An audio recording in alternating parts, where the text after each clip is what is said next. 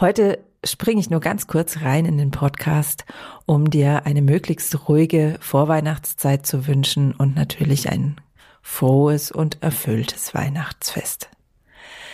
Hier in Grüner geht immer geht es weiter am 29.12. mit einem ja sehr tiefgründigen Gespräch, das dir einen ganz neuen Blick auf das Thema Nachhaltigkeit schenken wird.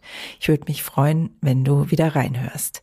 Und bis dahin, wenn du doch mal Zeit hast zwischen den Weihnachtsvorbereitungen oder dann auch, wenn es nach Weihnachten etwas ruhiger wird, dann freue ich mich natürlich riesig, wenn du einfach nochmal durchscrollst durch all die Folgen, die in diesem Jahr in Grüner geht immer online gegangen sind und dir das ein oder andere raussuchst und nochmal hörst oder überhaupt erstmal hörst.